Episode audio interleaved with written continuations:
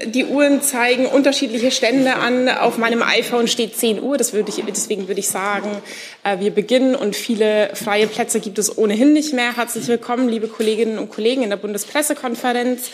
Ich begrüße unsere Gäste des heutigen Tages, Frau Dr. Sarah Wagenknecht zu meiner Rechten, Amira Mohamed Ali, Bundestagsabgeordnete, ebenso ähm, Abgeordneter im Deutschen Bundestag Christian Laie, der Unternehmer Ralf Suikert und der ehemalige Geschäftsführer der Linken in NRW, Lukas Schön. Herzlich willkommen, dass Sie unsere Gäste sind. Schön, dass Sie hier sind. Das Interesse ist groß. Da es eine Live-Übertragung gibt, möchte ich kurz zwei Sätze zu unserer Organisation sagen, da nicht jeder oder jede die Bundespressekonferenz äh, kennt. Wir sind ein Verein, der unabhängig von der Bundesregierung ist. Wir sind ein Verein von Journalistinnen und Journalisten für Journalistinnen und Journalisten und veranstalten eben hier an dieser Stelle Pressekonferenzen, zu denen wir Gäste einladen aus Politik, Gesellschaft, Wissenschaft ähm, und dergleichen mehr. So viel dazu. Das sei einmal betont.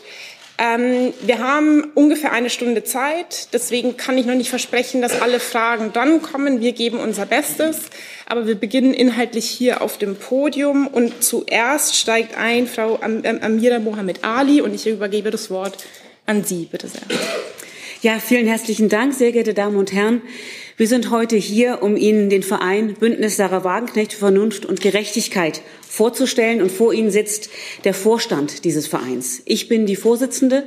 Christian Laie ist stellvertretender Vorsitzender. Lukas Schön ist unser Geschäftsführer.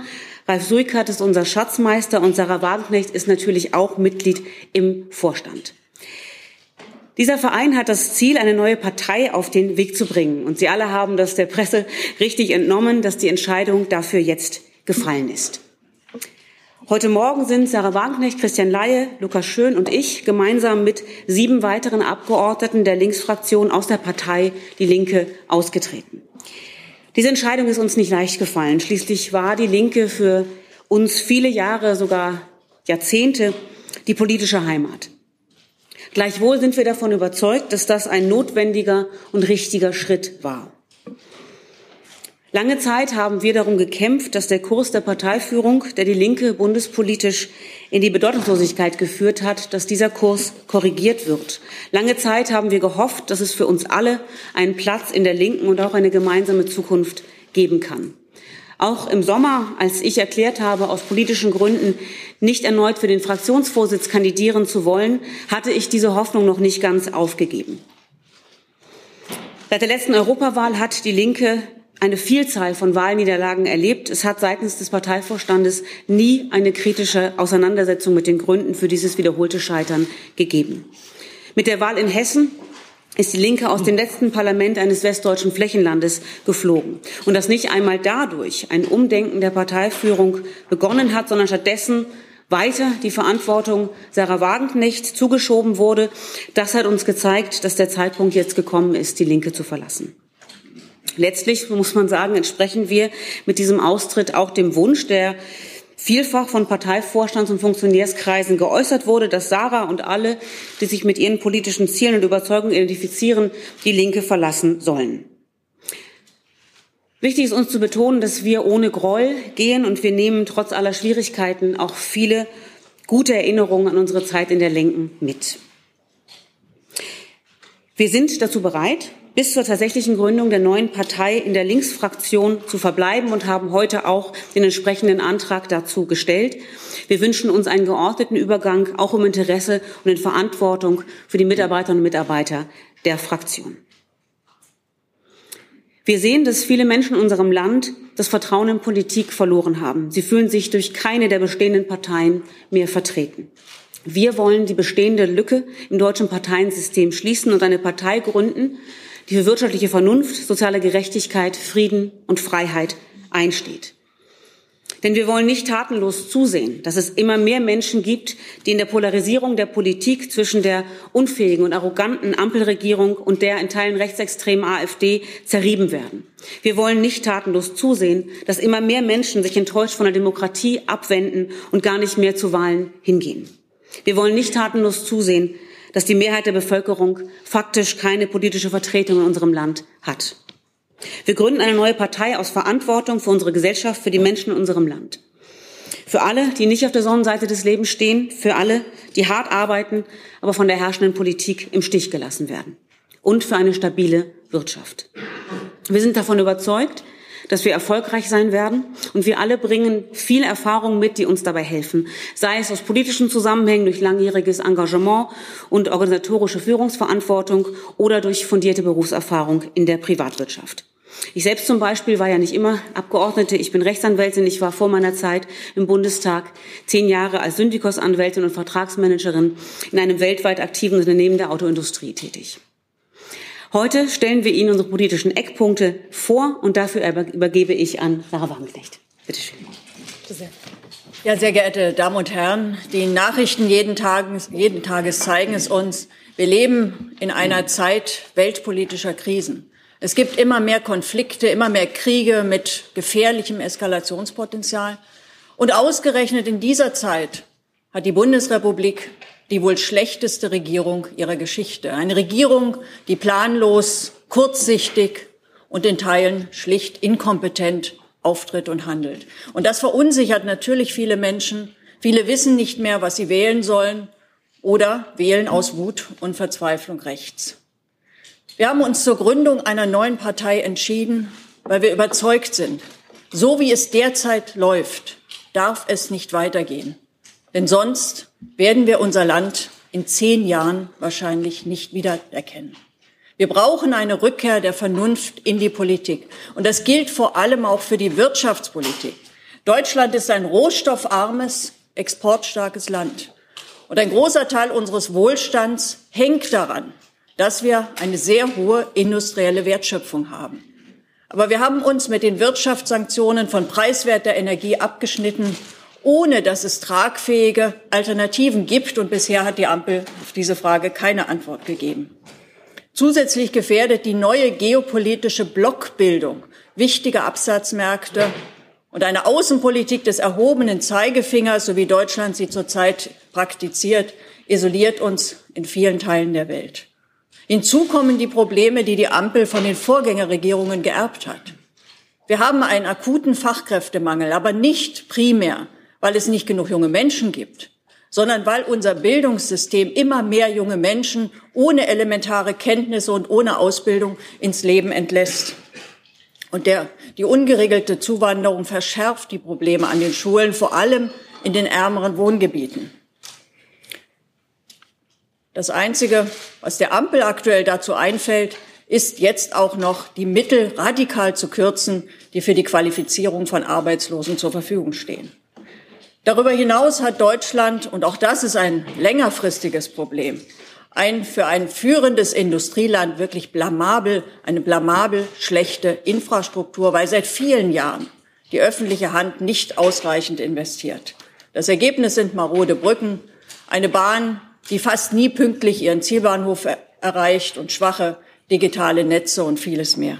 Aber statt dafür Geld einzusetzen, wurden und werden Milliarden und Abermilliarden dafür zum Fenster hinausgeworfen, die Ergebnisse der eigenen politischen Fehlentscheidungen mehr schlecht als recht zu kompensieren und auszugleichen. Das war so bei den Lockdowns in der Corona-Zeit. Auch da haben andere Länder deutlich klüger agiert.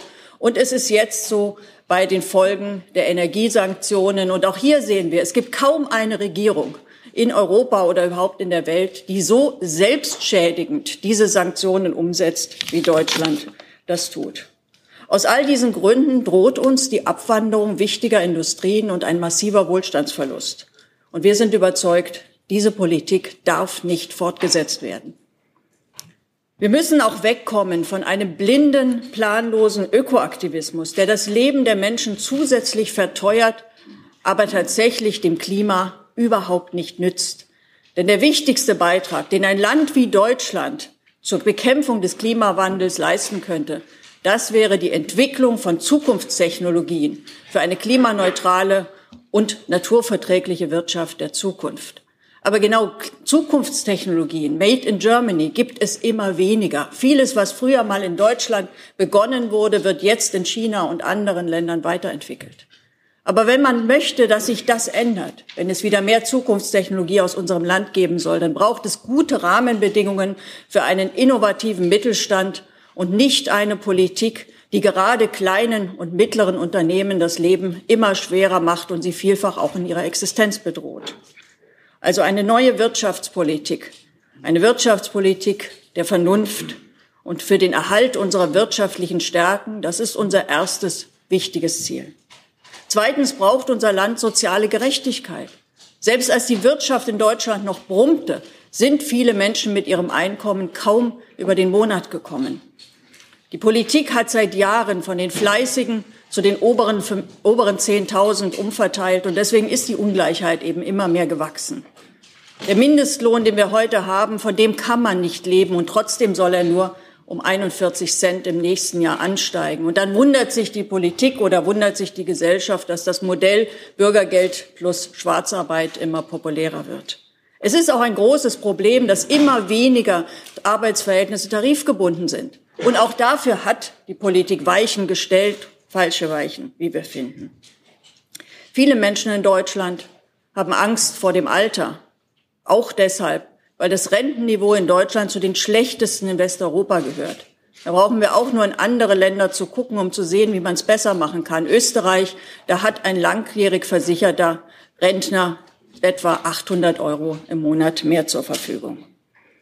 Also mehr sozialer Ausgleich, mehr soziale Gerechtigkeit, diese Themen gehören end endlich wieder ganz oben auf die politische Agenda. Drittens ist es ein großer Fehler, dass die Regierung sich von der wichtigen Tradition der Entspannungspolitik, der Deutschland immerhin seine Wiedervereinigung verdankt, dass sie sich von dieser Tradition nahezu komplett verabschiedet hat, dass sie nicht mehr primär auf Vermittlung, auf Interessenausgleich, auf Diplomatie setzt, sondern bei immer mehr Konflikten dieser Welt auf die militärische Karte. Aber die Konflikte lassen sich militärisch nicht lösen. Das gilt für die Ukraine und das gilt für den Nahen Osten und es gilt für viele andere Teile dieser Welt. Und wir sind überzeugt, es braucht eine starke politische Kraft, die konsequent für Frieden, Diplomatie und Verhandlungslösungen wirbt und die die Vorstellung, Kriege ließen sich durch noch mehr Waffen beenden, eindeutig und deutlich ablehnt. Außerdem ist es unser großes Anliegen, und das ist das vierte große Thema, das wir uns setzen werden. Es ist unser großes Anliegen, dass der Meinungskorridor in unserem Land wieder breiter wird. Die Art und Weise, wie bei uns Debatten geführt werden, wo jeder, der von der dominanten Meinungsblase abweicht, ganz schnell diffamiert und stigmatisiert wird. Das ist einer Demokratie unwürdig. Nach Umfragen traut sich mittlerweile fast die Hälfte der Bevölkerung nicht mehr, außerhalb eines geschützten Raums offen ihre Meinung zu sagen. Ich finde, über solche Umfrageergebnisse sollte endlich ernsthaft nachgedacht werden. Und es ist ja auch kein Wunder, dass das so ist. Dieser Konformitätsdruck war in der Corona-Zeit extrem. Auch das ist bis heute nicht aufgearbeitet worden. Aber es gibt ihn eben auch in vielen anderen Debatten, die wir heute haben, ob zum Ukraine-Krieg oder zu anderen Themen. Ich habe das ja selbst erlebt, weil ich wie viele Länder des Südens oder wie beispielsweise auch die amerikanische Rand Corporation für eine Verhandlungslösung in der Ukraine werbe, wurde ich auch von vielen Kolleginnen und Kollegen, die heute hier anwesend sind, immer wieder als Putin-nah oder pro-russisch beschrieben. Und in diesem Zusammenhang möchte ich auch wirklich einen Appell an Sie richten. Es ist ihr legitimes Recht, uns nicht zu mögen und andere Parteien vorzuziehen oder unsere Positionen nicht zu teilen. Aber setzen Sie sich bitte sachlich mit dem auseinander, was wir vertreten.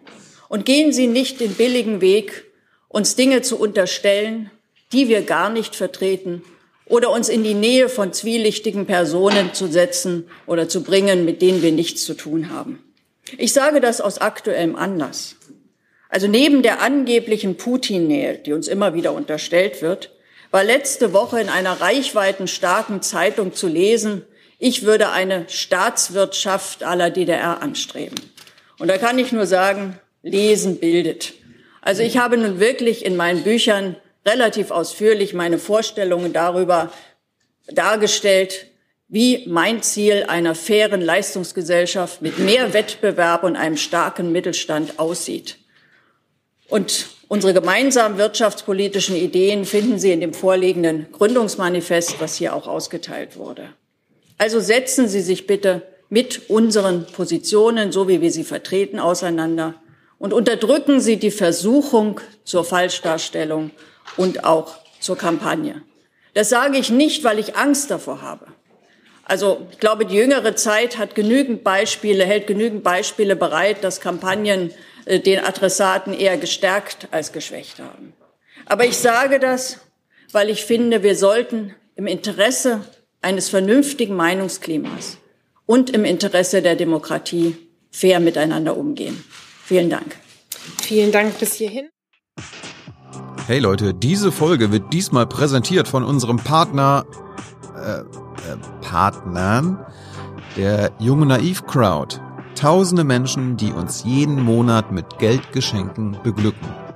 Danke dafür und jetzt geht's weiter. Und wir machen auf dem Podium weiter bei Herrn Suikat. Ja. Das ist noch nicht das richtige Mikro. Jetzt. Dankeschön. Ja, guten Tag, meine sehr verehrten Damen und Herren. Auch ich möchte Sie ganz herzlich begrüßen. Ein dänisches Sprichwort sagt, der größte Schritt ist der durch die Tür. Warum bin ich mit durch die Tür gegangen? Ich heiße Ralf Suikert, komme aus Karlsruhe. Nach meinem Studium war ich 23 Jahre lang als IT-Unternehmer selbstständig. Vor sechs Jahren habe ich die Anteile an meinem Unternehmen verkauft und engagiere mich seither als Impact-Investor für ein faireres und zukunftsfähiges Wirtschaftssystem. Was war meine Motivation bei der Gründung, hier mitzuwirken?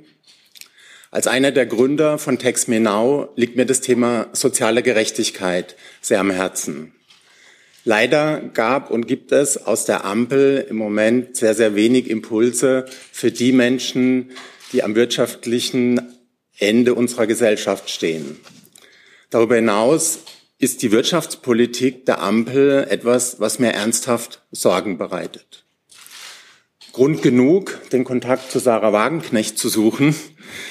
Ich hatte Sarah angeboten in einem Gespräch, dass ich meine Erfahrungen als Unternehmer und auch Mentor von Start-ups in dieses Projekt mit einbringe. Heute freue ich mich, dass über den Verein, den wir gemeinsam gegründet haben, die Vernunft wieder mehr in die Politik einziehen kann und dass davon vor allem die vielen kleinen und mittelständischen Unternehmer in Deutschland profitieren werden. Was ist meine Rolle im Verein? Als Schatzmeister habe ich zunächst Verantwortung für die finanziellen Belange des Vereins. Mir ist besonders wichtig, dass wir sorgsam und vor allem auch effizient mit den uns anvertrauten Geldern umgehen. Spenden sind jetzt gerade in der Anfangsphase ein ganz zentraler Erfolgsfaktor für unsere politische Arbeit.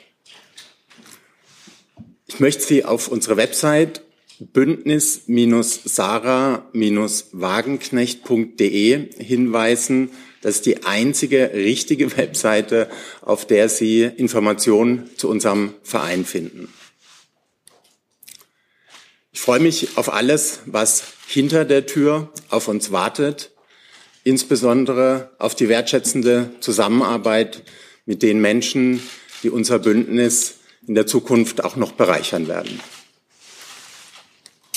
Vielen Dank auch dafür. Mit Blick auf die Zeit und die lange Fragenliste würde ich Sie bitten, sich möglichst kurz zu fassen, dass wir möglichst vielen Kolleginnen und Kollegen die Möglichkeit geben können, eine Frage zu stellen. Und ich übergebe aber dennoch das Wort an Herrn Laie. Ja, vielen Dank. Äh, sehr geehrte Damen und Herren, guten Morgen auch von mir. Wir treten heute aus der Linken aus und ich kann Ihnen versichern, niemand von uns hat sich diesen Schritt leicht gemacht. Wir tun dies, weil uns politisch keine andere Wahl bleibt. Parteien sind kein Selbstzweck, sie müssen eine Aufgabe erfüllen. Unsere alte Partei hat dies nicht mehr getan und all unsere Versuche, den Kurs zu korrigieren, waren vergebens. Unser Schritt hier, das ist die Konsequenz daraus. Der Frust im Land ist groß. Die Menschen spüren, dass sie die Zeche zahlen für Krieg und für Krise. Sie können buchstäblich zusehen, wie ihr Geld jeden Monat weniger wert ist, wie die Zeiten für sie härter werden. Sie haben Angst um ihre Arbeitsplätze in der Industrie, die gefährdet sind durch eine undurchdachte Wirtschafts- und Energiepolitik. Die Schulen, auf die ihre Kinder gehen, sind für ein reiches Land wie Deutschland oftmals in einem unwürdigen Zustand. Die Brücken sind marode, Bus und Bahn kommen selten und noch seltener pünktlich. Das Land wurde kaputt gespart, inzwischen bröckelt nicht nur die Fassade. Die Mehrheit schaut heute mit Sorgen in die Zukunft. Sie haben Angst vor niedrigen Renten, sie machen sich Sorgen um die Zukunft ihrer Kinder. Wir wollen eine neue Partei aufbauen, die den Rücken gerade macht für die arbeitenden Menschen im Land. Wir wollen eine Partei aufbauen, die den Rücken gerade macht für Menschen mit niedrigem und mittlerem Einkommen, für Rentnerinnen und Rentner, für Gewerkschafter und Betriebsräte.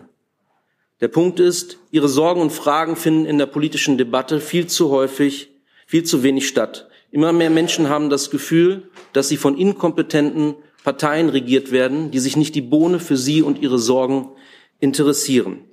Seit Jahren schon gehen Teile der Bevölkerung gar nicht mehr zur Wahl, vor allen Dingen der Teil der Bevölkerung mit wenig Geld. In meinem Wahlkreis im Duisburger Norden sind zur letzten Landtagswahl gerade noch 38 Prozent zur Wahl gegangen. Wir haben ein Demokratieproblem und die Demokraten haben das viel zu lange liegen gelassen. Die aktuellen Debatten im Bundestag wirken da manchmal wie von einem anderen Planeten. Da streitet die Ampel mit der Union, wer mehr Schuld hat am Status quo. Die linke Seite fällt aus und die Rechten saugen mit ihren Sprechblasen die Wut in der Bevölkerung auf. Wären heute Bundestagswahlen, wäre die Linke ziemlich sicher nicht mehr im Bundestag vertreten und die Rechten würden mit über 20 Prozent dort einziehen.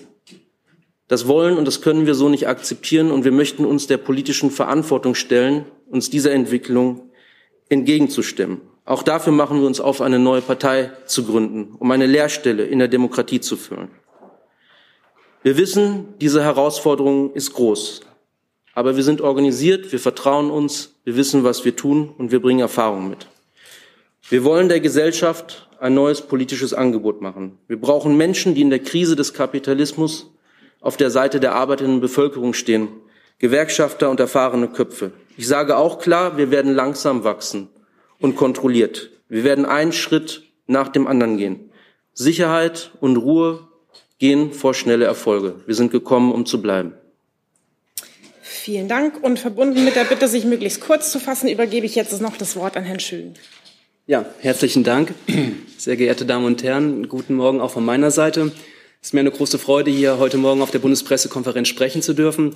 Mein Name ist Lukas Schön und wie Amira Mohamed Ali eben bereits vorgestellt hat, bin ich der Anfang Oktober gewählte Geschäftsführer unseres Vereins Bündnis Sarah Wagenknecht für Vernunft und Gerechtigkeit. Auch ich habe mich vor kurzer Zeit dazu entschieden, die Linke zu verlassen und Teil des Aufbaus einer neuen Partei zu sein. Dieser Schritt ist auch mir nicht leicht gefallen. Ich war 2007 Gründungsmitglied der Linken. Die Linke war sehr lange meine politische Heimat. Ich stand zuletzt als Geschäftsführer in Nordrhein-Westfalen in organisationspolitischer Verantwortung. Und die Entscheidung, all das hinter mir zu lassen, habe ich mir aus politischen, aber wie Sie sich denken können, auch selbstverständlich aus persönlichen Erwägungen heraus nicht leicht gemacht. Wir tun dies heute aber gemeinsam und dabei aus innerster Überzeugung. Wir haben uns entschlossen, den vielen Menschen in unserem Land, die das Vertrauen in die Politik verloren haben, eine Stimme zu geben. Wir wollen eine verantwortungsvolle Politik, die Wohlstand, sozialen Ausgleich und Frieden fördert. Unsere politischen Eckpunkte hat Sarah Wagenknecht eben vorgestellt. Wir werden also eine neue Partei gründen. Und das ist auch aus meiner Sicht dringend notwendig und aus organisatorischer Sicht auch eine sehr spannende Aufgabe. Eine neue Partei zu gründen, ist natürlich auch ein enormer Kraftakt. Ich bin mir aber sicher, dass wir das gemeinsam schaffen werden. Unser Verein trifft jetzt die Vorbereitung für eine Parteigründung im Januar 2024. Wir werden als neue Partei zu Jahresbeginn erste Strukturen aufstellen und in der ersten Jahreshälfte werden wir erste Landesverbände gründen. Und wir werden eine starke Wahlkampfdurchführung für das Jahr 2024 sicherstellen denn die neue Partei wird zur Europawahl im kommenden Jahr antreten. Unserem Verein geht es aber jetzt in erster Linie darum, eine Parteigründung vorzubereiten. Und für diese große Aufgabe benötigt der Verein jetzt Spenden. Auch dafür steht ab heute unser Internetauftritt wie unsere Webseite bereit. Ich freue mich auf die anstehenden Aufgaben, denn unser Bündnis ist stark und für die kommenden Aufgaben gut vorbereitet. Ich danke Ihnen für die Aufmerksamkeit und für Nachfragen stehe ich Ihnen gerne zur Verfügung. Dann kommen wir zu Ihren Fragen und es gilt die altbewährte Regel, jeder hat eine Frage und die Möglichkeit einer Nachfrage und ich bin, beginne bei dem Kollegen in der Mitte mit der braunen Jacke, genau. Uli Haug, ARD Hauptstadtstudio. Ich habe äh, eine Frage an Sie, die ist ein bisschen gefühliger, Frau Wagenknecht. Ähm, Sie waren jetzt äh, lange Jahre in der Linksfraktion und ähm, haben da auch Abgeordnetendiäten bekommen, ähm, haben aber eigentlich, wie vermutlich schon länger, die Gründung einer neuen Partei vorangetrieben. Und jetzt haben Sie ja gerade auch beide angekündigt, Frau Mohamed Ali und Sie, dass Sie weiterhin den Antrag gestellt haben, in der Linksfraktion zu bleiben. Ähm, warum gehen Sie jetzt denn dann nicht aus der Fraktion raus und lassen insofern gehen aus dem Bundestag und lassen Nachrücker in die Fraktion, die dann ihren Fraktionsstatus möglicherweise behalten könnte?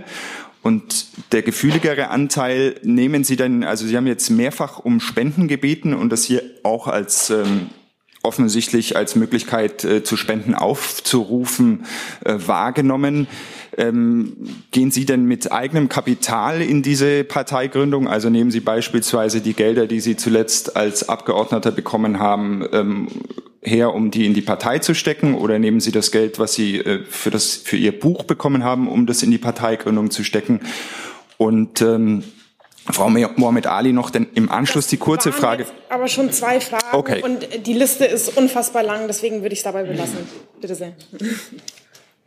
Ja, also die Frage, ob wir unser Mandat zurückgeben, das ist ja schon diskutiert worden, als der Bundesvorstand im Juni beschlossen hat oder mich aufgefordert hat, damals noch mich persönlich, äh, meine, mein Mandat zurückzugeben. Ich habe damals von sehr, sehr vielen Menschen Mails bekommen, die gesagt haben, wenn ich, also wenn Sarah Wagenknecht ihr Mandat zurückgibt, äh, dann wollen sie auch ihre Stimme zurück, weil sie die Linke nicht zuletzt auch wegen mir gewählt haben.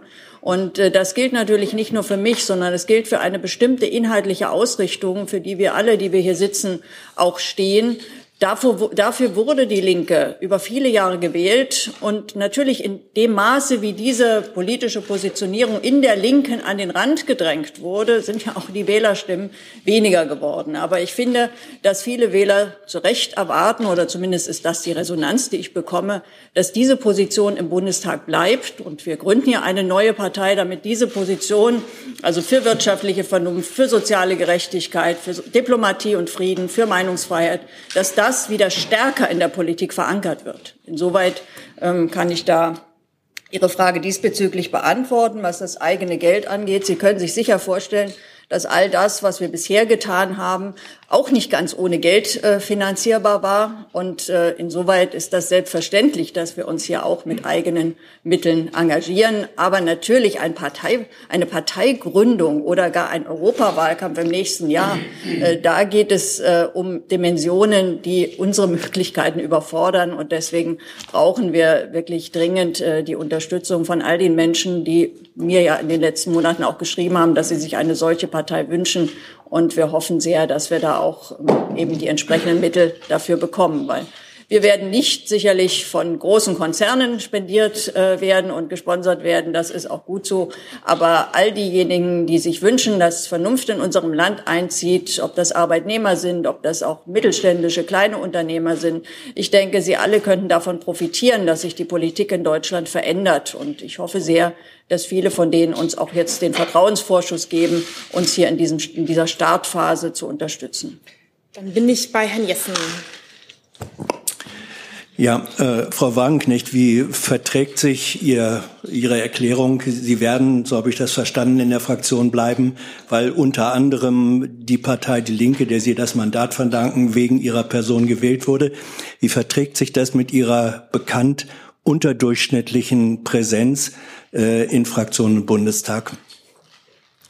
Also wir wollen in der Fraktion so lange bleiben, wie es möglich ist. In dem Augenblick, wo eine neue Partei entsteht, geht das ohnehin nicht mehr. Wir wollen aber, und ich finde, das ist die gemeinsame Verantwortung aller Abgeordneten der Fraktion, für die Mitarbeiter einen möglichst geordneten Übergang erreichen. Und deswegen ist es unserer Ansicht nach sinnvoll, die Fraktion zunächst aufrechtzuerhalten.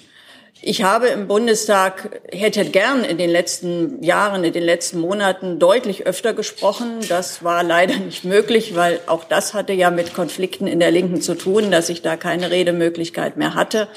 Und ich denke schon, dass es zum Mandat eines Abgeordneten unbedingt gehört, beispielsweise auch öffentliche Veranstaltungen wahrzunehmen, durchs Land zu reisen, mit den Menschen zu sprechen, auch in den digitalen Medien präsent zu sein. Und insoweit finde ich, kann man mir nicht den Vorwurf machen, dass ich meine ähm, mein Mandat nicht ernst genug genommen hätte, weil all das habe ich äh, mit sehr viel Zeitaufwand und äh, in den letzten Jahren getan und werde das selbstverständlich auch weiterhin tun. Sie waren ja oder sind, äh, wie auch Ihre Kolleginnen und Kollegen in der Fraktion, zu sogenannten Mandatsträgerbeiträgen verpflichtet, also Abgabe von Beiträgen äh, an Partei und Fraktion. Haben Sie die in der bisherigen Vergangenheit dieser Legislaturperiode in voller Höhe geleistet und werden Sie dies bis zu Ihrem Ausscheiden aus dieser Fraktion tun oder nachholen, soweit es nicht geschehen ist, in vollem Umfang? Solange wir Mitglieder der Linken waren, haben wir selbstverständlich unsere Mandatsträgerbeiträge an den Bundesvorstand abgeführt. In dem Augenblick, wo die Parteimitgliedschaft endet, ist klar, dass wir unsere Mittel natürlich dann in ein neues Projekt äh, investieren und stecken. Das ist ja auch, äh, ergibt sich ja. Dann komme ich zu Herrn Kuhn. Ich sehe nur das Mikrofon hier nicht. Ist es? Ja. Das passt, vielen Dank. Ähm, Johannes Kuhn vom Deutschlandfunk. Äh, Frau Wagenknecht und Herr Laie vielleicht auch. Ähm, Sie wollen ja als neue Partei die abhängigen Beschäftigten vertreten. Ähm, Herr Laie, Sie wissen auch, dass äh, gute Jobs nicht von den Bäumen fallen. Jetzt ist es so, in der Linksfraktion arbeiten gerade 108 Menschen. Da werden spätestens im Januar ganz viele davon den Job verlieren oder deutlich weniger verdienen, um ihre Familien durchzubringen. Das könnten Sie ja theoretisch verhindern, indem Sie sagen, wir geben unsere Mandate zurück, lassen Leute von der Linken nachrücken, dann besteht die Fraktion weiter. Sie sehen ja gerade, dass Sie Öffentlichkeit haben. Warum machen Sie das nicht? Das ist sogar beantwortet worden. So, ich, also weil Sie auch Herr Ley gestellt haben. Wir wollen eine neue Partei auf den Weg bringen und wir werden natürlich ähm, anstreben, das wird ja sicherlich auch dann äh, die verbleibende Gruppe der linken Abgeordneten tun, aber wir auf jeden Fall, dass wir einen Gruppenstatus bekommen. Das heißt, es werden nicht 108 äh, Mitarbeiter arbeitslos werden. Aber wir bedauern, dass wir in diese Situation gekommen sind. Aber wenn die Linke eine Kurs, äh, einen Kurs verfährt, der sehr wahrscheinlich dazu führt, dass sie im nächsten Bundestag nicht vertreten ist, während äh, dadurch eine große politische Lücke entsteht, die auch die Politik in unserem Land natürlich verändert. Also wenn es keine Kraft mehr gibt, die sich für soziale Gerechtigkeit einsetzt, dann hat das für Millionen Beschäftigte Konsequenzen. Und deswegen glauben wir, dass es jetzt einfach wichtig ist, diesen Weg zu gehen und wie gesagt, wir wollen aber unser Möglichstes tun, dass zumindest der Übergang geordnet ist, dass jetzt nicht Menschen von einem Tag zum nächsten vor dem Nichts stehen. Das ist selbstverständlich. Nachfrage oder? Interpretiere ich das? Christian kann ja noch auf die Frage bekommen. Ja, kurz, kurz in Ergänzung. Abgeordnete sind ihrem Gewissen verpflichtet. Ich kann Ihnen versichern, wir haben uns diesen Schritt nicht leicht gemacht. Wir wissen darum. Die Sache ist, die Linke ist eine Politi also die Partei, es ist eine Partei, sie hat politische Aufgaben. Auf dem Kurs, wo wir gerade sind, wird es in der Zukunft in absehbar, also nach allen Zahlen, die vorliegen, keine Linksfraktion ergeben, keine politische Vertretung, während, und das hatte ich ja auch schon eingangs gesagt, die Rechten im Moment bei über 20 Prozent stehen. Auch dafür haben wir eine Verantwortung. Wir haben das abgewogen, wir haben es uns nicht leicht gemacht, wir machen es nicht gerne. Und um da noch einen geordneten Übergang herzustellen, ähm, haben wir uns dazu entschlossen, dass wir möglichst lange noch Teil der Fraktion sein möchten und würden uns darum auch bemühen. Nachfrage Dazu eine Nachfrage an Frau Wagenknecht, ähm, weil Sie jetzt äh, sozusagen die Verantwortung der Partei ins Spiel gebracht haben. Vielleicht benennen Sie es noch mal ganz klar, wer ist jetzt dafür verantwortlich aus Ihrer Sicht, ähm, dass die Fraktion aufgelöst wird und dass diese Jobs größtenteils verloren gehen? Ja, ich finde, es ist jetzt ziemlich, ähm, also wäre irgendwie dem Anlass nicht angebracht, jetzt hier individuelle Verantwortungen festzulegen. Es ist klar, verantwortlich ist die Situation, äh, dass die Linke, dass wir uns trennen werden Unseres Erachtens ist dafür der Grund, dass die Linke einfach keine politischen, keinen politischen Zuspruch mehr hat. Also sag mal, wenn eine Partei, die immerhin noch vor einigen Jahren neun bis zehn Prozent äh, der Wählerinnen und Wähler erreicht hat, jetzt äh, unter die fünf Prozent Hürde fällt, äh, dann ist das natürlich schon ein Ausweis dessen, dass zumindest die Ausrichtung dieser Partei bei den Wählerinnen und Wählern nicht mehr ankommt. Und um das vielleicht auch noch zu ergänzen, weil oft gesagt wird, das ist wegen der Debatte über eine neue Partei. Also die Ursache-Wirkung-Zusammenhänge äh, sind andersrum. Also zunächst einmal hat die Linke sehr viele Wahlniederlagen gehabt. Erst dann haben Menschen in der Linken begonnen, das waren übrigens am Anfang gar nicht wir, über eine neue Partei nachzudenken, weil sie gesagt haben, so kann es ja nicht weitergehen. Ähm, wir brauchen eine politische Kraft, die sich für bestimmte Inhalte einsetzt. Und jetzt ist die Situation, wie sie ist. Ich finde es jetzt müßig, darüber zu debattieren. Es ist klar, dass der Parteivorstand das anders sieht als wir.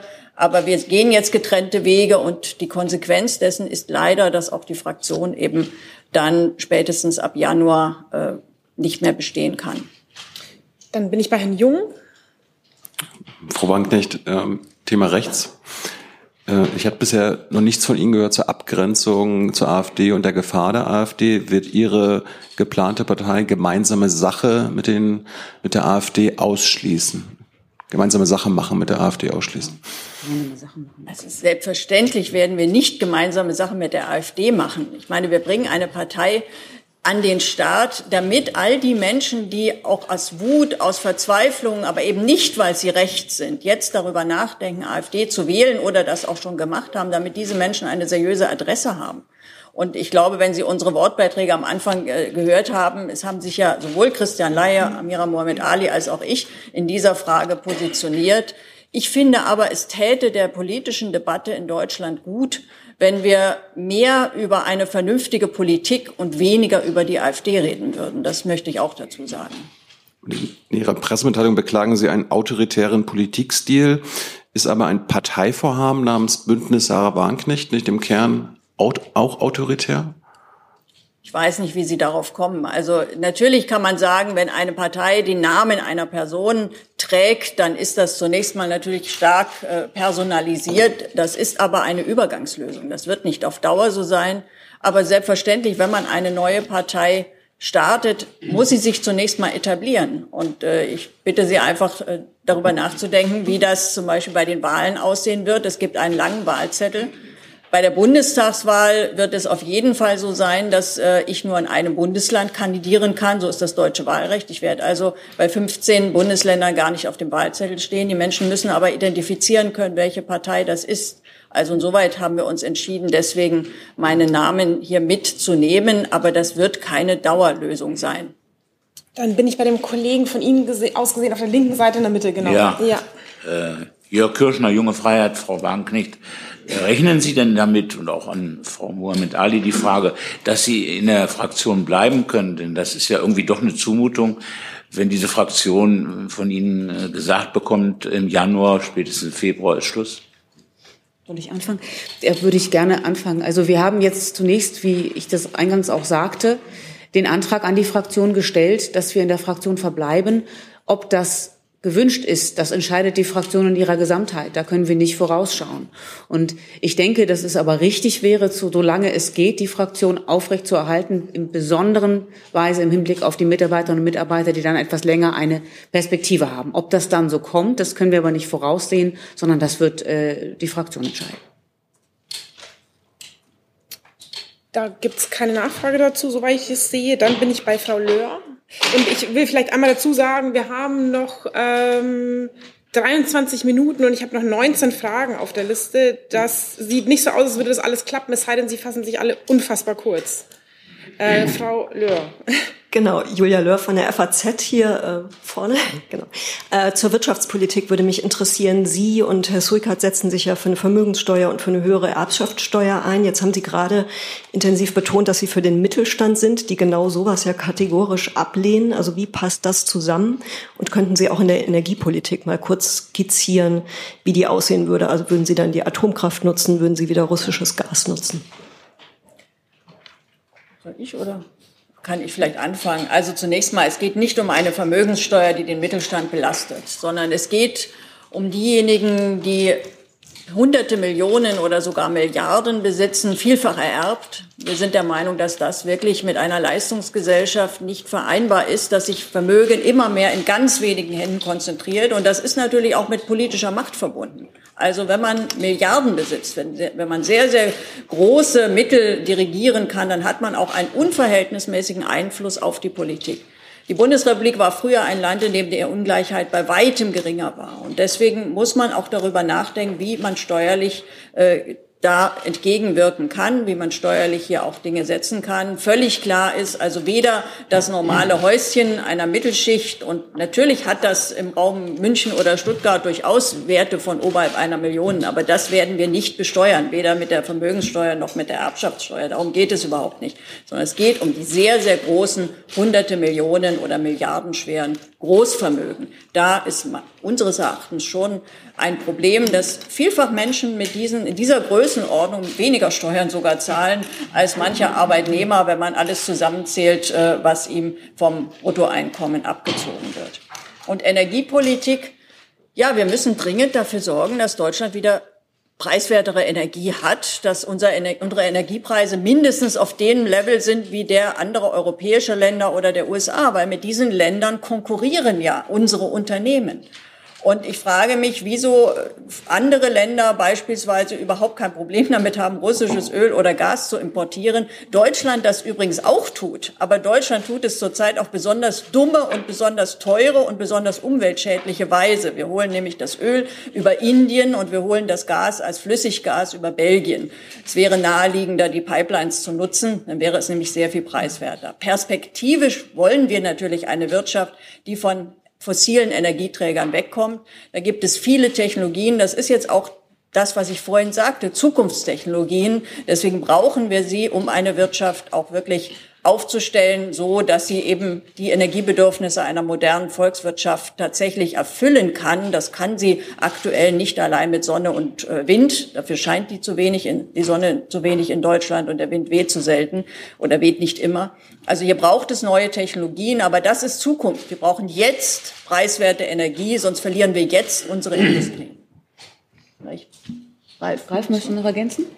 Ja, also äh, wer die Position von mir bei Tex Minau verfolgt hat, äh, der hat immer mitbekommen, dass es mir natürlich nicht darum geht, den Mittelstand jetzt zusätzlich zu belasten, sondern wie es Frau Wagenknecht schon ausgeführt hat, über entsprechende Freibeträge dafür zu sorgen, dass wir dort auch zu fairen Wettbewerbsbedingungen beispielsweise auch für den Mittelstand kommen, weil wir gerade im Wettbewerb zu den Großkonzernen hier auch sehr unfaire steuerliche Konstellationen haben.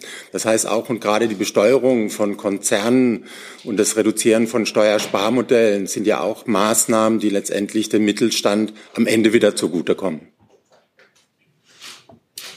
Dann bin ich in, ich bleibe in dem mittleren Block und bin bei der Kollegin, wenn ich es richtig zuordne, von der SZ. Super richtig, Angelika Slavik von SZ.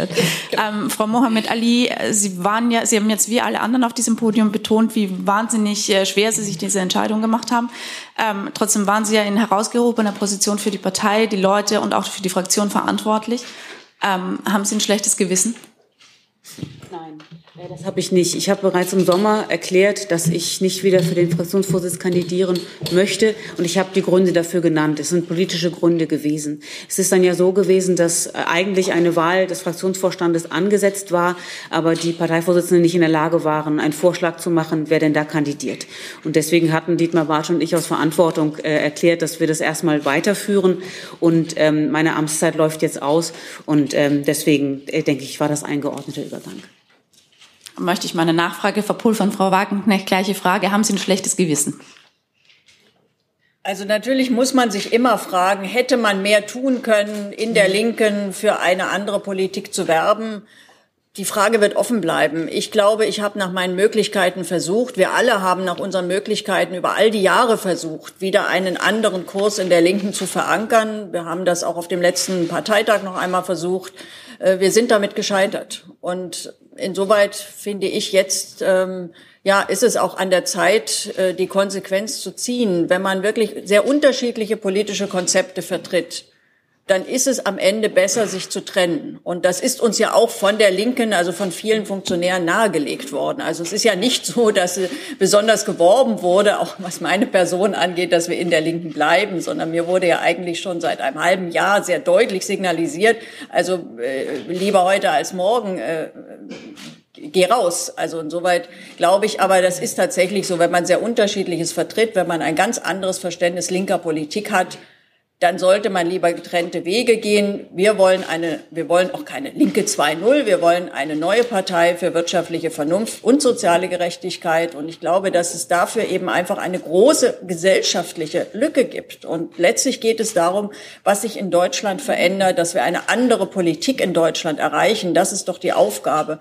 Und das ist das, was uns antreibt. Dann bin ich bei dem Kollegen vorne mit den dunklen Haaren. Genau. Neben Ihnen. Ja, genau.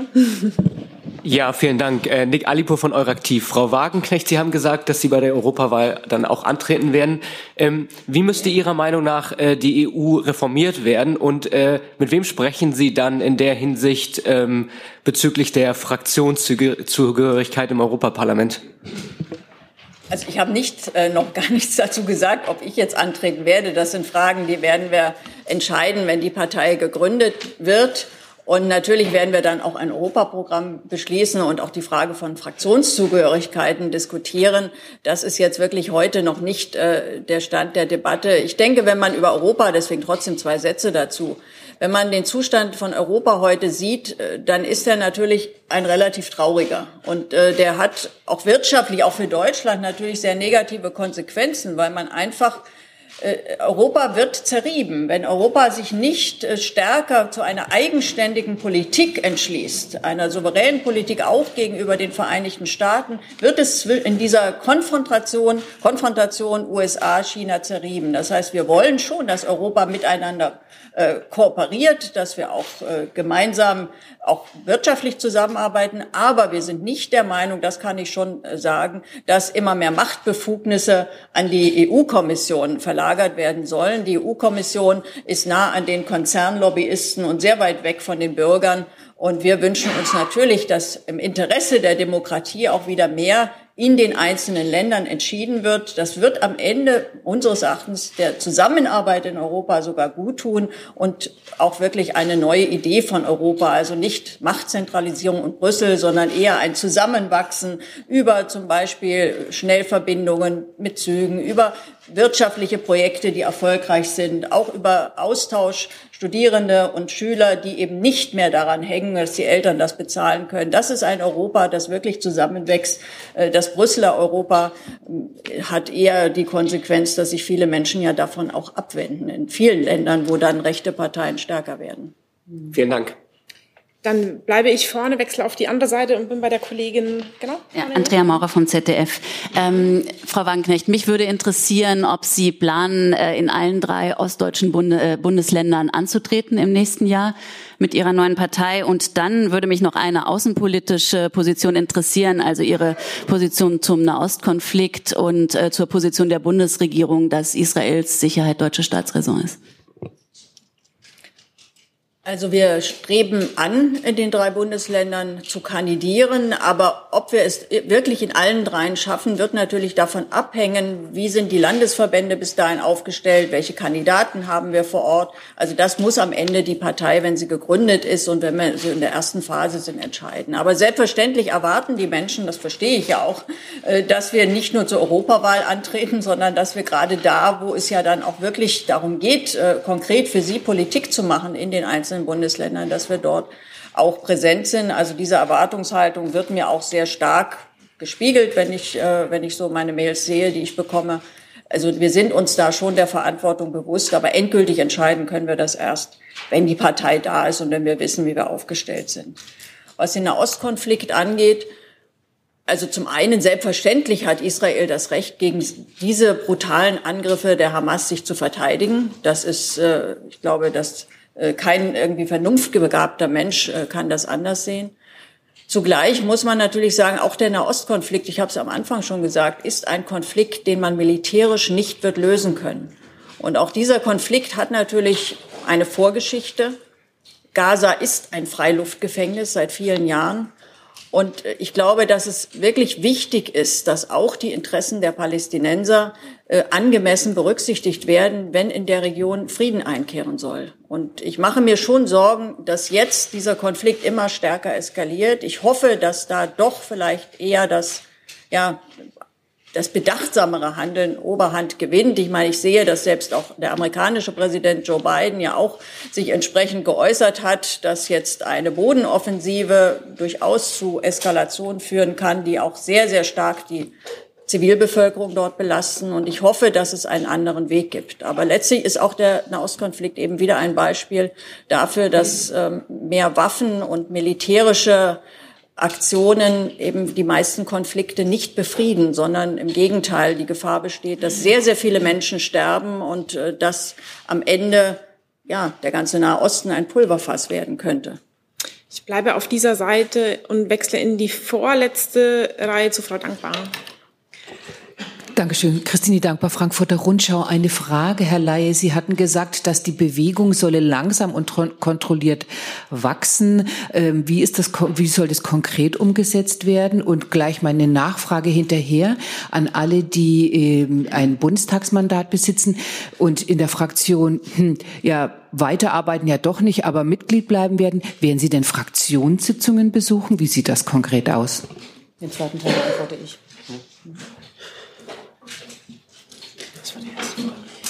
Die erste Frage war, ähm, ach, Entschuldigung, jetzt bin ich. Können Sie Ihre Frage bitte wiederholen? Entschuldigung, das Mikro, Mikro ist nicht. Ja. Die Kontrolle, wie soll das, also die Bewegung soll langsam und kontrolliert wachsen. Ja, wie ja. wird das Danke. sichergestellt? Ähm, als Verein werden wir gar nicht über Mitglieder reden. Das heißt, wir wollen jetzt mit dem Verein keine Mitglieder äh, äh, sammeln. Das wäre auch Quatsch, das wäre äh, Unfug. Wir bereiten mit dem Verein äh, die Partei vor. Äh, wir sammeln Spenden, denn seriöse Politik braucht Geld. Das ist nun mal die Wahrheit. Ähm, wir werden uns vorbereiten, dass diese Partei gegründet wird. Wenn dann die Partei gegründet wird, werden wir die Details, die werden wir alle noch vorstellen, aber wir werden dort kontrolliert wachsen. Das heißt, wir wissen um die Probleme, die eine Parteineugründung mit sich bringt, dass dort natürlich auch ähm, Glücksritter, Karrieristen, vielleicht auch Menschen mit politischen Ansichten, die man nicht dabei haben möchte, dass sie sich aufmachen. Und da werden wir ein genaues Auge drauf haben, dass das nicht passiert. Wir wollen hier kontrolliert, ein kontrolliertes Wachstum und werden zu gegebener Zeit hier auch unsere Modelle dann vorstellen. Genau, und zu dem zweiten, zu der zweiten Frage würde ich gern antworten, was mit Fraktionssitzungen etc. ist. Nun, ich denke, das ist etwas, was man gemeinsam, sollte die Fraktion denn noch bestehen, das wird ja dann auf der nächsten Fraktionssitzung äh, entschieden werden, dass man das besprechen muss. Und wir sind äh, da, haben eine große Offenheit, das auf eine Art und Weise zu gestalten, dass man da auf, auf praktischer Ebene gut miteinander klarkommt. Wie das ganz konkret aussieht, das äh, muss gemeinsam entschieden werden. Vielleicht eine Ergänzung noch. Also wir freuen uns ja sehr auch über den großen Zuspruch. Also schon jetzt, äh, schon selbst bevor wir die Entscheidung verkündet haben, haben ja ganz viele Leute mir geschrieben, wollten schon irgendwie die, Auf die Eintrittsformulare haben. Und es wird ja auch bei dem Verein eine Möglichkeit geben, sich auf der Webseite zumindest zu registrieren, dass man also informiert bleiben möchte. Und wir können, denke ich, sehr deutlich sagen, also jeder, der unser Programm teilt und der uns konstruktiv unterstützen möchte, der wird natürlich auch die Möglichkeit dazu bekommen. Aber wir müssen eben sehen, das ist völlig klar, Parteien, junge Parteien haben eben ein großes Risiko, dass sie auch Menschen anziehen, die die Parteiarbeit nicht wirklich unterstützen, sondern eher vor Ort äh, Schwierigkeiten und Chaos verbreiten oder eben auch, dass Menschen in diese Partei kommen wollen, die vielleicht gar nicht unser Programm teilen, sondern einfach nur ein Podium suchen.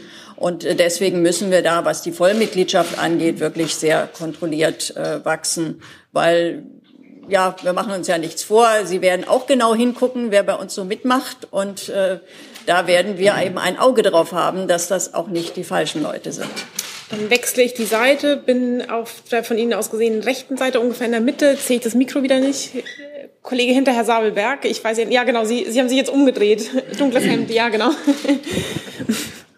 Hallo, Sebastian Hult von ntv.de. Äh, heute Abend ist schon eine Veranstaltung von Frau Nastitsch in Hamburg. Äh, Sie halten da ein Grußwort. Ist das jetzt der Auftakt zu einer Art Kaperfahrt durch die linke Landesverbände? Ist das jetzt Ihr Ziel, systematisch vor allem erstmal bei der eigenen Partei Mitglieder, Interessenten, Unterstützer anzuwerben? Hat er gesagt Kaperfahrt? Also es wird nicht alleine. Also es kommen natürlich jetzt aus der Linken auch Anfragen, wo Menschen sagen, wir wollen jetzt bei euch mitmachen. So, das ist ja auch völlig klar. Es sind auch viele, die sich jetzt das noch überlegen. Wir sagen ja auch nicht, äh, ja, da es die Partei noch nicht gibt, also ist ja jetzt auch noch eine Phase offen. Also erst im Januar können wir Menschen dafür werben, dann auch bei uns einzutreten. Aber es geht nicht nur darum, äh, diejenigen zu gewinnen, die bisher in der Linken sind und jetzt unzufrieden sind, sondern es ist jetzt schon so, dass äh, Menschen, die beispielsweise bis vor kurzem in der SPD waren, die bei den Grünen, äh, zumindest vor einigen Jahren noch bei den Grünen sich engagiert haben, sehr unzufrieden sind auch mit der Außenpolitik. Es gibt sogar welche, die mir schreiben, die vorher mindestens Wähler von CDU, FDP waren, vielleicht auch äh, hier und da jemanden, der tatsächlich auch mitgliedsmäßig äh, sich in anderen Parteien engagiert hat. Also eben zum Beispiel auch bei der CSU habe ich auch schon Anfragen bekommen, möchte ich schon deutlich sagen. Also selbstverständlich sind diese Menschen willkommen. Also wir wollen schon eine große Breite und ich finde es gut, wenn Menschen, die auch jetzt beispielsweise, die die Ampel gewählt haben und die jetzt äh, zutiefst enttäuscht sind, wenn die jetzt äh, auf unser Projekt äh, Hoffnung setzen, wenn sie uns unterstützen wollen. Also das ist keine reine Veranstaltung jetzt für Menschen aus der Linken. Aber selbstverständlich freuen wir uns auch da über jeden, äh, der konstruktiv uns unterstützen möchte. Und wenn diese Parteigründung erfolgreich sein wird, wird die BSW dann der letzte Sargnagel für die Linke sein? Die Linke ist nicht unser politischer Gegner. Die Linke wird sich jetzt äh, eigenständig aufstellen und ähm, ja, da kann man ihr Erfolg wünschen, aber das ist nicht, äh, das ist nicht die Debatte, die wir führen werden. Wir kümmern uns jetzt darum, dass unser, unser Projekt erfolgreich ist und die Linke wird sich äh, um sich selbst kümmern. Ich kann nur noch mal sagen, ich habe noch 13 Fragen auf der Liste, die werden wir nicht alle schaffen. Äh, die Zeit ist schon sehr fortgeschritten, aber jetzt ist der Kollege mit dem Laptop auf der von Ihnen aus gesehen linken Seite dran und da sehe ich wieder das Mikro nicht. Genau, ja. Äh, Nieder von äh, web.de. Ähm, mich würde interessieren, Fachkräftemangel, ähm, da haben Sie gesprochen, Gründe wegen schlechter Bildung. Äh, wie sieht's denn aus mit Zuwanderung und ähm, genau auch noch vielleicht äh, wegen unge äh, regelter Zuwanderung, wollen Sie da eine Obergrenze? Also ich finde, man darf die zwei Themen nicht vermischen. Also was wir zurzeit an Zuwanderung haben, äh, läuft ja überwiegend äh, unter dem Label Asylrecht, hat aber in zu großen Teilen mit Asylanspruch wenig zu tun. Und ich finde, dass diese unkontrollierte Zuwanderung, da sind wir auch einer Meinung, auf jeden Fall gestoppt werden muss, weil sie unser Land völlig überfordert. Sie überfordert die Kommunen, sie erfordert die Städte und Gemeinden. Wir haben in Deutschland aktuell einen Mangel von 700.000 Wohnungen, die fehlen. Wir haben, wir haben Zehntausende Lehrer- und Kitaplätze zu wenig. In einer solchen Situation auch noch eine enorme Zuwanderung zuzulassen, ist unverantwortlich. Und wir finden, dass das Asylrecht selbstverständlich gelten muss. Wer zu Hause in seiner Heimat politisch verfolgt wird, der muss in Deutschland Anspruch haben auf Schutz. Aber Migration ist nicht die Lösung für das Problem der Armut auf dieser Welt. Und hier müssen wir schon auch über Anreizstrukturen reden. Es gibt europäische Länder, zum Beispiel Dänemark, die hier andere Regeln gefunden haben, die auch dadurch sehr stark die Migration reduziert haben. Besser wäre es noch, wenn es äh, europäische Regeln gäbe, beispielsweise Asylverfahren an den Außengrenzen, so wie das jetzt angedacht ist. Aber selbst wenn die europäischen Regeln nicht kommen, was ja nicht nur in der Hand der Bundesregierung liegt, gibt es Möglichkeiten auf nationaler Ebene, äh, dieses Problem zu lösen. Und die Zuwanderung bezogen auf Fachkräfte, die haben wir ja überwiegend auch äh, durch die Arbeitnehmerfreizügigkeit im europäischen Raum. Das ist ja etwas ganz anderes. Aber auch hier, finde ich, muss man wirklich immer wieder betonen, es kann doch nicht sein, dass mittlerweile über zwei Millionen junge Menschen keine Ausbildung haben in Deutschland. Es kann doch nicht sein, dass die Regierung die Mittel für die Qualifizierung von Arbeitslosen weitgehend streicht und dann wird gesagt, wir brauchen aber jetzt ganz viel Zuwanderung, weil wir haben einen Fachkräftemangel. Also wir müssen doch erstmal gucken, dass die Menschen, die hier leben, vielfach sind das ja auch junge Menschen aus Einwandererfamilien, aber dass wir die Menschen, die hier sind, die hier leben, die hier geboren sind, dass wir die so qualifizieren, dass sie auch eine Chance für ihr Leben haben. Also es geht ja nicht nur, es geht auch darum, dass die Firmen Fachkräfte finden, aber es geht ja auch darum, äh, dass junge Menschen eine Perspektive haben. Und Deutschland ist eines der Länder, wo gerade die Frage des Elternhauses viel mehr über die Chancen der Kinder aussagt als in vielen anderen Ländern. Ländern. Also wer arme Eltern hat, ist sehr wahrscheinlich selber arm, weil er schon mal von vornherein eine schlechte Bildung hat. Ich finde, das darf auf keinen Fall so bleiben.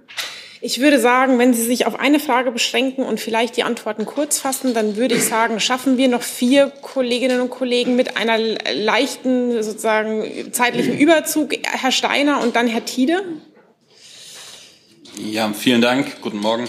Ähm, Frau Wagenknecht, ich würde es ganz gerne verstehen. Bei dem, was Sie eben gesagt haben zum Thema Europa. Auf der einen Seite wünschten Sie sich eine europäische Lösung, auf der anderen Seite haben Sie an dem Papier geschrieben, dass Sie sich ein Europa der souveränen Demokratien wünschen. Ich verstehe das noch nicht so richtig. Wollen Sie eine Reform der EU-Verträge oder was streben Sie an? Streben Sie an, über die Europawahl dort entsprechend Einfluss nehmen zu können? Wäre gut, es verstehen zu können. Ich möchte eine gute europäische Kooperation. Und die Kooperation läuft über die Regierungen der Länder und nicht über die EU-Kommission. Also wir sehen doch, dass das, was von der EU-Kommission kommt, vielfach in Europa wenig Akzeptanz genießt, vielfach auch wirklich für die einzelnen Länder sehr negativ ist auch für die Wirtschaft, also auch viele Regeln, die aus Europa kommen, äh, da schlagen die Unternehmen auch hier in Deutschland die Hände über den Kopf zusammen, weil es ihnen nur das Leben schwer macht. Also wir brauchen nicht mehr Macht für die Brüsseler Kommission, sondern wir brauchen eine Koordination in Europa zwischen den Regierungen. Wir brauchen zum Beispiel auch endlich wieder eine engere Zusammenarbeit zwischen Deutschland und Frankreich. Ich meine, dieses Tandem war früher mal Impulsgeber für ganz Europa. Das ist ziemlich auseinandergefallen, vor allem jetzt auch in der, in der Ampelzeit. Das halte ich für ein großes Problem. Wir sollten hier für eine engere Kooperation werben, auch für eine wirtschaftliche, auch für die Länder, die dort freiwillig mitmachen, aber nicht ein Europa, das zentralisiert ist, das weit weg von den Bürgern ist. Also ich finde, das ist doch gar nicht schwer zu verstehen. Aber wird ja Europaparlament kandidieren. Ich habe überhaupt noch nicht gesagt, wofür ich kandidiere oder wofür ich nicht kandidiere. Wir werden als Partei selbstverständlich für das Europaparlament kandidieren, aber man muss ja nicht deswegen für eine Zentralisierung von Machtbefugnissen in Brüssel sein, wenn man bei der Europawahl antritt. Also das finde ich jetzt eine etwas merkwürdige Interpretation. Man kann ja auch für ein Europa der, der fairen Zusammenarbeit sein, für ein Europa, in dem vor allem auch die Bevölkerung zusammenwächst, weil es einfach mehr Verbindungen zwischen den Ländern gibt. Ich habe ja vorhin gesagt, meine, das Erasmus-Programm, das ist sehr stark davon abhängig, was Eltern bezahlen. Warum machen wir nicht einen Schüler- und Studentenaustausch, der tatsächlich so finanziert wird, äh, dass er nicht nur für die Wohlhabenden zur Verfügung steht? So wächst doch Europa zusammen. Wir müssen über Spracherwerb reden. Sprachkitas hat gerade die Regierung jetzt auch nicht sich gerade mit Ruhm bekleckert. Also all solche Dinge, und zwar öffentliche, also nicht für die, die nur viel Geld haben. Also das sind doch Dinge, die Europa zusammenbringen und nicht, äh, dass man einer Kommission, die wirklich nicht im Interesse der Europäerinnen und Europäer agiert, äh, immer mehr Macht gibt. Dann Herr Tiede. Frau Wagenknecht, Sie haben gerade gesagt, äh, Gaza ist ein Freiluftgefängnis. Mit der Bitte um eine kurze Antwort auch für die Kollegen. Wer ist denn da der Gefängniswärter? Ich meine, wenn man sich die Situation in Gaza anguckt, die Menschen können nicht raus, konnten auch über all die Jahre nicht raus. Und es ist eine angespannte Situation, die natürlich nicht auf Dauer aufrechtzuerhalten ist. Und meine feste Überzeugung ist, es gibt nur eine Lösung, das ist die Zwei-Staaten-Lösung. Und die würde beiden Ländern wie friedlich, also eine friedliche ein friedliches äh, Nebeneinanderleben ermöglichen. Und ich bedauere, dass das bei der jetzigen israelischen Regierung zunächst einmal nicht unterstützt wird. Es gibt ja in Israel viele Stimmen, die dafür werben. Ich meine, auch diese Formulierung, die, es wird ja von vielen Menschen in Israel durchaus so verwandt. Das ist ja nicht etwas, was wir nur so sagen, sondern die Sorge darüber, dass sich dort ein Konflikt zusammenballt, der irgendwann massiv eskalieren wird, den haben ja viele Menschen in Israel, auch viele Politiker in Israel durchaus geäußert. Und auch jetzt gibt es ja sehr, sehr nachdenkliche Stimmen, gerade auch von Jüdinnen und Juden, die sagen, wir müssen jetzt gucken, äh, dass dieser Konflikt nicht äh, militärisch eskaliert. Und wir müssen versuchen, dass nicht mehr Menschen sterben. Und äh, das ist, glaube ich, die Aufgabe der Stunde. Dann bin ich bei dem Kollegen. Weil den Pudding müssen wir jetzt doch noch an die Wand kriegen. Äh, also wenn Sie von einem Freiluftgefängnis sprechen, dann müssen Sie doch sagen können, wer der Wärter ist. Wer sperrt wen ein? Und Sie haben eben die israelische Regierung genannt. Habe ich Sie richtig verstanden, dass für Sie der Gefängniswärter der, des Freiluftgefängnisses Gaza, wie Sie es nennen, die israelische Regierung ist? Also Sie können jetzt zehnmal versuchen, mir etwas in den Mund zu legen, was ich so nicht gesagt habe. Aber wenn Menschen in einer Region leben, aus der sie nicht raus können, wo sie kaum wirtschaftliche Beziehungen haben, wo sie davon abhängig sind, dass sie alimentiert werden. Also das ist ja dort so. Die Arbeitslosigkeit ist riesig hoch. Der Gazastreifen kann sich wirtschaftlich selbst gar nicht erhalten. Er hängt davon ab, dass er immer wieder Hilfslieferungen bekommt. Äh, dann ist das eine unerträgliche Situation. Und dass in dieser Situation ausgerechnet eine Terrormiliz wie die Hamas stark wird, ist tragisch und ist natürlich überhaupt eine Tragödie, weil eine solche Miliz natürlich alles nur noch schlimmer macht. Und die barbarischen Übergriffe, das sage ich auch noch mal deutlich, auf Israel, die verurteile ich zutiefst. Also das ist ein riesiges Verbrechen gewesen. Aber trotzdem muss man doch sehen, wie man jetzt die Situation entspannt. Und man wird die Situation nicht mit militärischen Maßnahmen entspannen. Darüber, da bin ich mir, äh, davon bin ich überzeugt. Hi. Tyler hier, Producer von Jung und Naiv. Ohne euch gibt's uns nicht. Jeder Euro zählt und ab 20 landet ihr als Produzenten im Abspann auf YouTube. Weiter geht's. So, dann bin ich in der Mitte noch bei dem Kollegen mit der Brille und zum Abschluss Herr Pausch. Jetzt sehe ich hier das Mikro wieder nicht. Das ist es nicht. Das müsste es sein. Ähm, ich habe äh, Florian Schiller vom Stern. Ähm, ich habe eine Frage an Herrn Schön. Ähm, Herr Schön, nach unseren Informationen hat Ihr früherer Landesverband Strafanzeige gegen Sie gestellt. Ähm, er wirft Ihnen vor, kurz vor Ihrem Ausscheiden unbefugt einen Datensatz mit den Daten aller Mitglieder erstellt zu haben. Was sagen Sie zu diesen Vorwürfen? Dankeschön für die Frage. Zu den Vorwürfen kann ich aktuell nichts sagen. Es ist noch, mich hat noch nichts erreicht in der Angelegenheit und insofern muss ich mal gucken, was da überhaupt kommt. Eine Nachfrage bitte. Ähm, haben Sie kurz vor Ihrem Ausscheiden als Landesgeschäftsführer einen Datensatz mit den Daten aller Mitglieder erstellt und wenn ja, mit welchem Ziel? Definitiv nein. Ich hatte dementsprechend auch kein Ziel. Und dann zum Abschluss Herr Pausch. Das müsste ja. Ja. Ähm, Sie sagten, wir haben die schlechteste Regierung überhaupt. Äh, mit Blick auf den Konflikt im Nahen Osten, was macht die Regierung aus Ihrer Sicht dort gerade falsch? Könnten Sie hier vorne noch ein bisschen leise sein? also die schlechteste Regierung äh, der bundesdeutschen Geschichte, das bezieht sich natürlich auf den Gesamtauftritt. Ich, natürlich haben wir, hat Deutschland in Bezug auf den Nahostkonflikt eine andere Situation als andere Länder. Deswegen ist es nachvollziehbar, dass die Bundesregierung hier anders agiert, als es andere Regierungen tun. Trotzdem finde ich, auch hier, auch Deutschland hat eine Mitverantwortung, dass der Konflikt nicht eskaliert. Und deswegen würde ich mir schon wünschen, dass auch stärker darauf geachtet würde, ja, zu versuchen zu vermitteln. Das ist ja bei vielen Konflikten dieser Welt. Früher war die Bundesregierung, waren die Außenminister der Bundesregierung sehr stark darauf orientiert, eine vermittelnde Rolle wahrzunehmen. Also sich nicht auf eine Seite zu stellen, sondern zu versuchen, Konflikte auszugleichen. Und ich finde, das ist eine gute Lehre, die wir aus der deutschen Geschichte gezogen haben, dass wir eben nicht auf militärische Lösungen setzen. Die Bundesregierung hat als erstes darüber diskutiert, Waffen zu liefern. Und äh, die ganze Problematik des Konflikts meines Erachtens so nicht adressiert, wie es gut gewesen wäre. Wie gesagt, immer vorbehaltlich dessen, dass Deutschland hier schon in einer anderen Position ist. Also das sehe ich auch. Also das ist selbstverständlich so.